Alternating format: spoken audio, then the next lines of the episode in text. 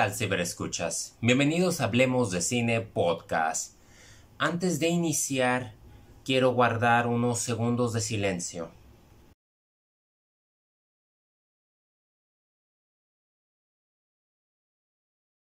Listo.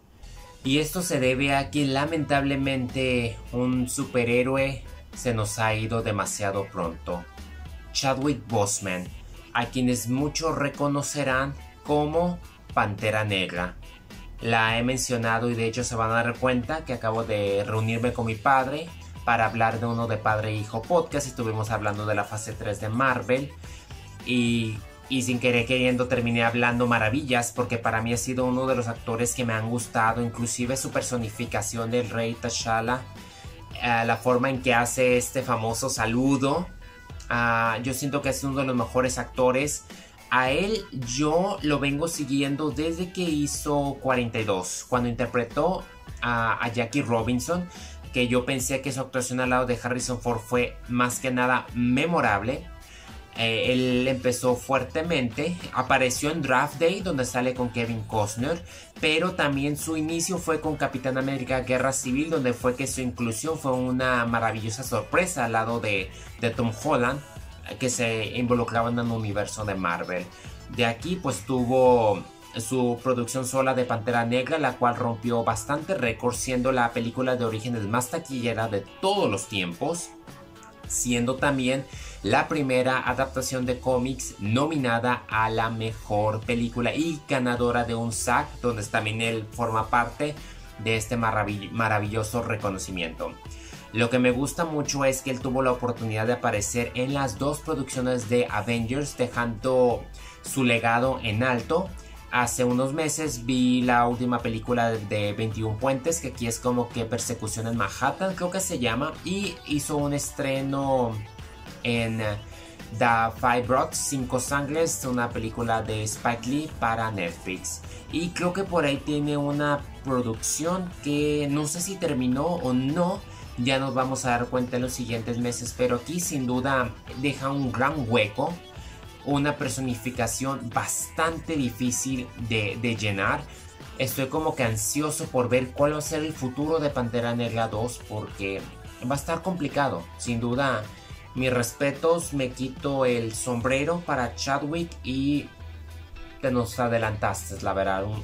Me encantó mucho tu interpretación de Pantera Negra, a todas las actuaciones que has hecho, tu carrera apenas ibas, ibas a la gloria y, ni modo, tuviste que batallar y al final te fuiste como el guerrero que, que siempre has sido, no solamente en las películas, sino en la vida real.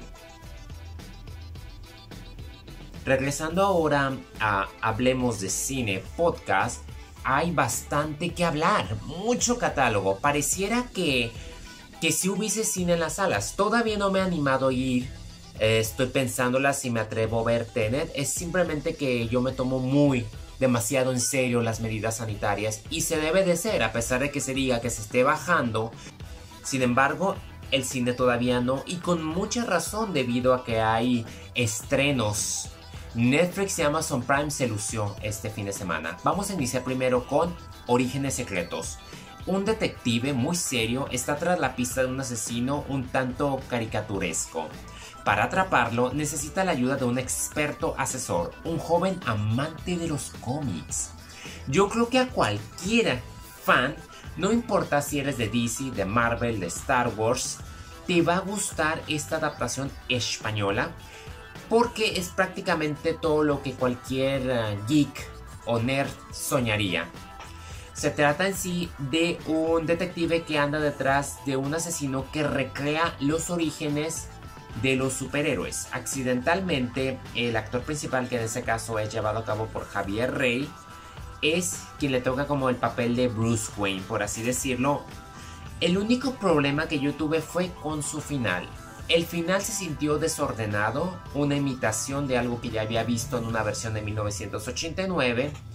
Y es una pena porque o sea, había un elenco que lo acompañaba Verónica Echegui, que me encantó sus disfraces que de, que de heroína, de villana, porque ella era como esas que crean aquellos Y tenemos a Bryce F quien es el conocedor de los cómics y hace muchas referencias inclusive al Señor de los Anillos. Entonces es una, sin quitarle, sin, sin restarle tanto la atención, porque también tengo que, tengo que resaltar que los primeros tres minutos fueron asombrosos. La trama te mantiene, te hace reír, te intriga y dices, ok, es algo diferente.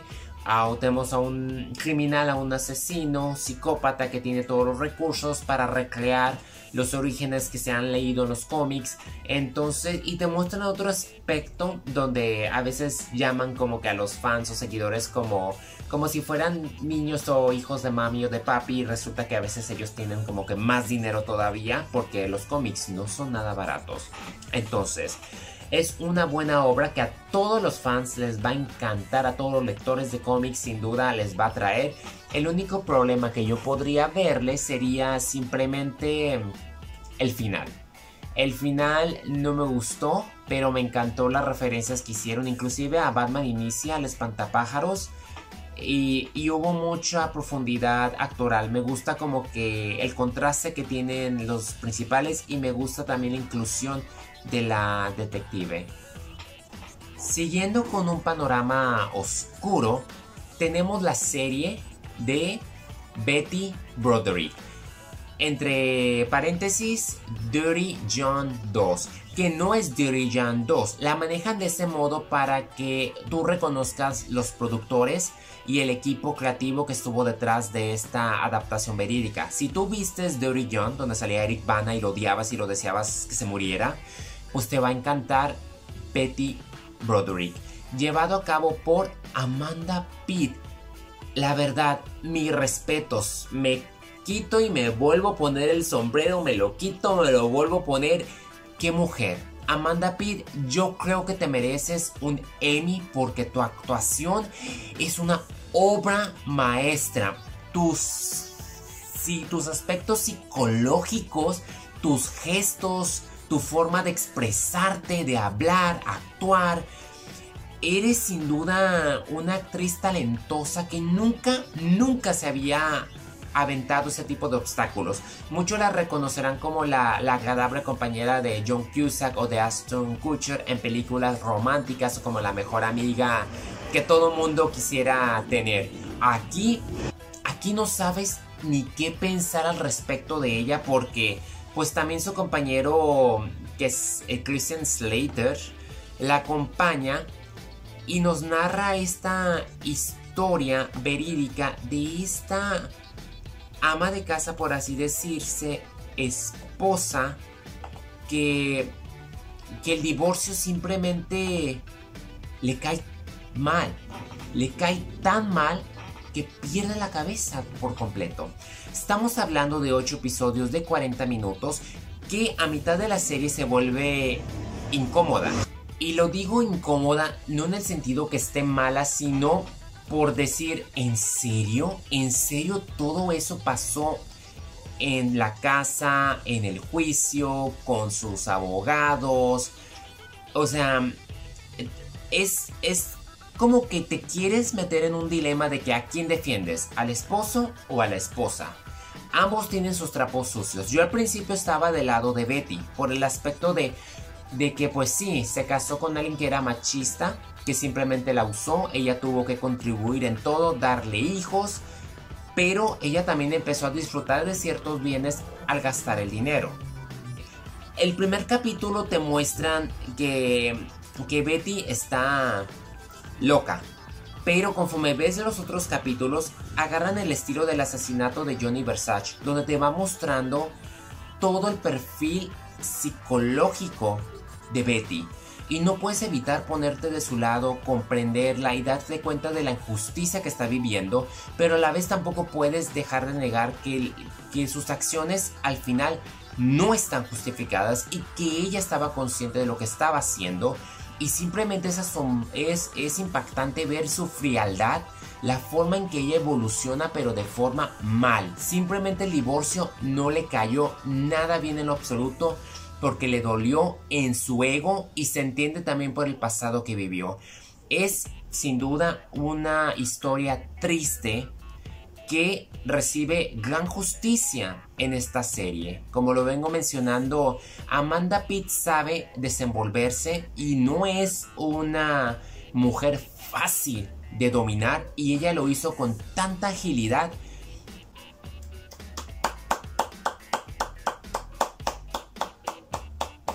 merecen, merecen aplausos porque es una serie recomendable y mejora bastante de Dirty John en el aspecto en que es más movida, no es aburrida en ningún momento como la otra serie, tiene momentos en, en especie de acción, pero es más el aspecto psicológico la que la pone en un plano trascendental y te pone a pensar y es justamente lo que necesitamos nosotros, reflexionar como seres humanos y darnos cuenta cómo nuestras acciones, nuestras palabras y forma de tratar a los demás tiene que ser de la manera más cuidadosa y cautelosa porque está en nosotros también en ver si creamos buenas personas o debido a nuestras consecuencias, a nuestra ignorancia o prepotencia, podamos crear monstruos que al final de cuenta nos cueste hasta la propia vida, y digo vida en todos los sentidos. Vamos a continuar todavía con problemas de familia. Hay una película de Argentina. Se trata de Crímenes de Familia. Alicia tiene un hijo acusado de violación e intento de homicidio. En su afán por defenderlo, esta madre emprende un viaje personal que le cambiará la vida para siempre. Ah, en el papel principal tenemos a Cecilia Roth y otra vez. nos tocaron ahora ver mujeres buenísimas en actuación, en la forma que se expresan. Esta actriz veterana simplemente quiere hacer lo que una buena madre hace y es ayudar a su hijo a salir de la cárcel. Sin embargo, el juicio de su hijo se entrelaza con el juicio de la criada. Ella digamos que en el papel de Alicia pues no puede ver a su nieto porque pues su hijo tiene una orden de restricción y la esposa de su hijo, su ex, lo está demandando y lo quiere meter al bote. Aquí hay un conflicto entre familias, pero hay algo mucho más que a simple vista. Ocupas tener un poco de paciencia al principio porque todo parece indicar que va a ser una adaptación aburrida y no, no lo es. Después de los 30 minutos se vuelve algo caótico, psicológicamente terrible, porque la persona que interpreta a la criada simplemente no está bien de su mente y hace un acto tan terrible que te mueve todo todo te, te, mueve y el desenlace es inesperado totalmente. Estoy como que estoy tratando de mantenerme para no revelarles el gran giro porque esta película simplemente es enganchadora, inquietante. Uy. Y por otra parte, como lo vengo mencionando, su coprotagonista Sofía Gala Castiglione ella también tiene otro aspecto. Se puede decir que hay cierta similitud con Amanda Pitt en, la serie de Betty. Aquí, sin embargo, ella es más como que reservada debido a traumas del pasado. Es una película que ronda bastante en la violencia sexual, en las drogas, en el machismo, hay lenguaje inapropiado, así que sí tienen que tener mucho cuidado con quienes la vayan a ver. Los pequeños no pueden y no deberían de verla porque es un tema bastante impactante. Solamente les voy a comentar que, que, las ideologías están presentes en especial lo del aborto. No van a saber de dónde porque no se lo van a esperar. Y pues habla también de, de la violencia de los hombres con las mujeres. Tiene como ese estilo de contratiempo que no sabes. Para decirlo en pocas palabras, escuchamos las versiones de tanto el hombre como de la mujer y lo hacen de una manera donde ambos se muestran tan vulnerables que tú no sabes realmente a quién le vas a eh, darle el beneficio de la duda. No lo sabes por los conflictos y el pasado histórico que se relatan en los juicios que vemos y a la vez en la forma en que se entrelazan, lo hacen de una manera que no te esperas de que dices qué tiene que ver con qué. O sea, te tienen navegando en confusión durante la mitad para que la otra mitad sean decisiones y acciones y revelaciones que digas, ¡Ah! te dejen sin aire. Vámonos por algo más alegre, en el sentido que tenemos Grandes Espías, dirigida por Peter Segal y protagonizada por Dave Batista. JJ es un agente de la CIA que ha sido degradado de categoría y se encuentra a merced de una inteligente niña de 9 años. Sophie, luego de ser enviada a vigilar a su familia a cambio de no revelar la identidad de JJ. Ya se darán cuenta, este tiene como que la vibra de Vin Diesel en Niñera Prueba de Balas. Creo que una película reciente de John Cena, pero queda descartada. Y la clásica de Kindergarten Cop de Arnold Schwarzenegger.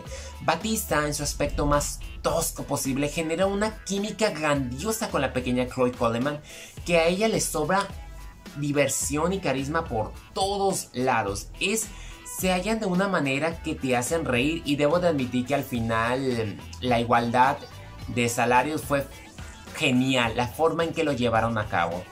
Batista yo sigo defendiéndolo y sigo insistiendo en que es un actor mejor comparado con Dwayne Johnson y John Cena en el estilo de que él no se queda como que clavado en un estereotipo o encasillado, mejor dicho.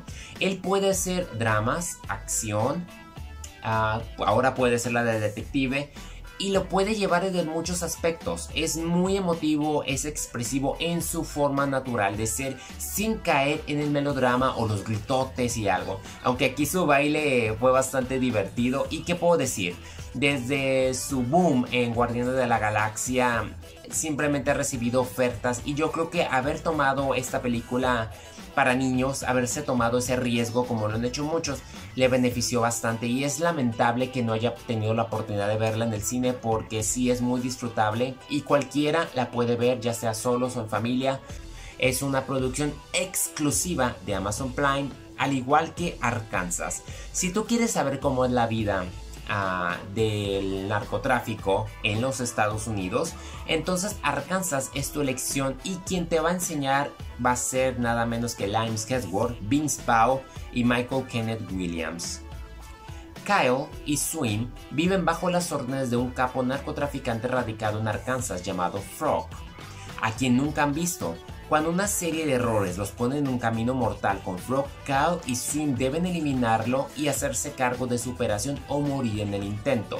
La hipnosis no es tal como se explica aquí ni les está revelando nada, simplemente te muestra el aspecto en que se vive las personas que están en el narcotráfico en Estados Unidos, o eso es lo que intenta la película mostrarte, lo cual, a diferencia del aspecto mexicano o de Narcos, la serie donde salía Diego Luna, es que aquí es un poco más fino y es más como que callado, más discreto. Pero aún así, existe ese mismo miedo de que no sabes en quién puedes confiar. Si tu intermediario aparece muerto y no hay nadie que llegue, tú vas a desconfiar de todos como de los que quieren verificar y es todo un desastre total donde encuentras cierta armonía y cierta retroalimentación para entender.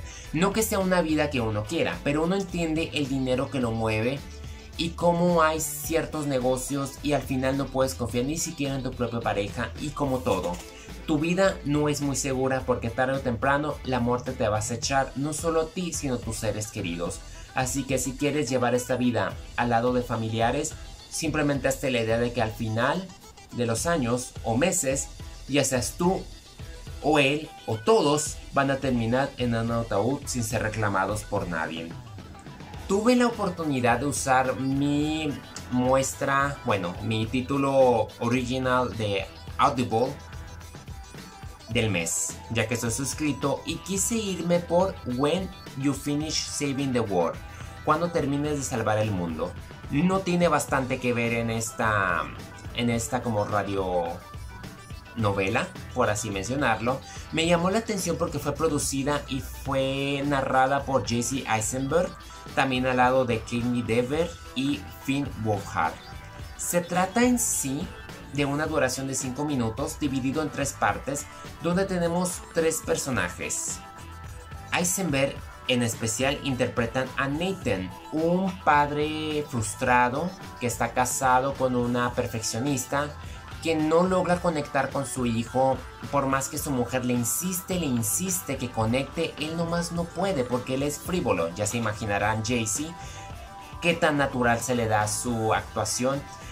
Una duración de casi una hora y media su relato te habla en ciertos aspectos de lo que él sufre, de lo que no está de acuerdo, en cierta manera te puedes identificar porque ciertamente te ha tocado algunos que son esposos o inclusive hijos donde por más que quieres hacer las cosas bien no salen bien o resulta que tu pareja o tu madre hace las cosas perfectas y felicita a todo el mundo, pero a ti no. Tú eres el único a quien simplemente no toman en cuenta. Entonces es, es muy interesante escuchar esos aspectos.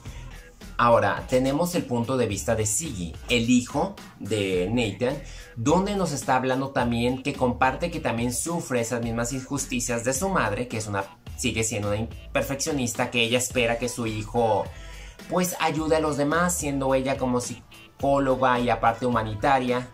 Él simplemente carga con ese peso de que solamente quiere ser un adolescente, ¿no? O sea, él solamente quiere vivir, de las canciones que bloguea en sus redes sociales, de donde saca dinero. Él quiere ser famoso con sus letras y conoce a una chica que parece gustarle, pero resulta que la chica simplemente lo busca a él porque considera que la madre de este es realmente una heroína.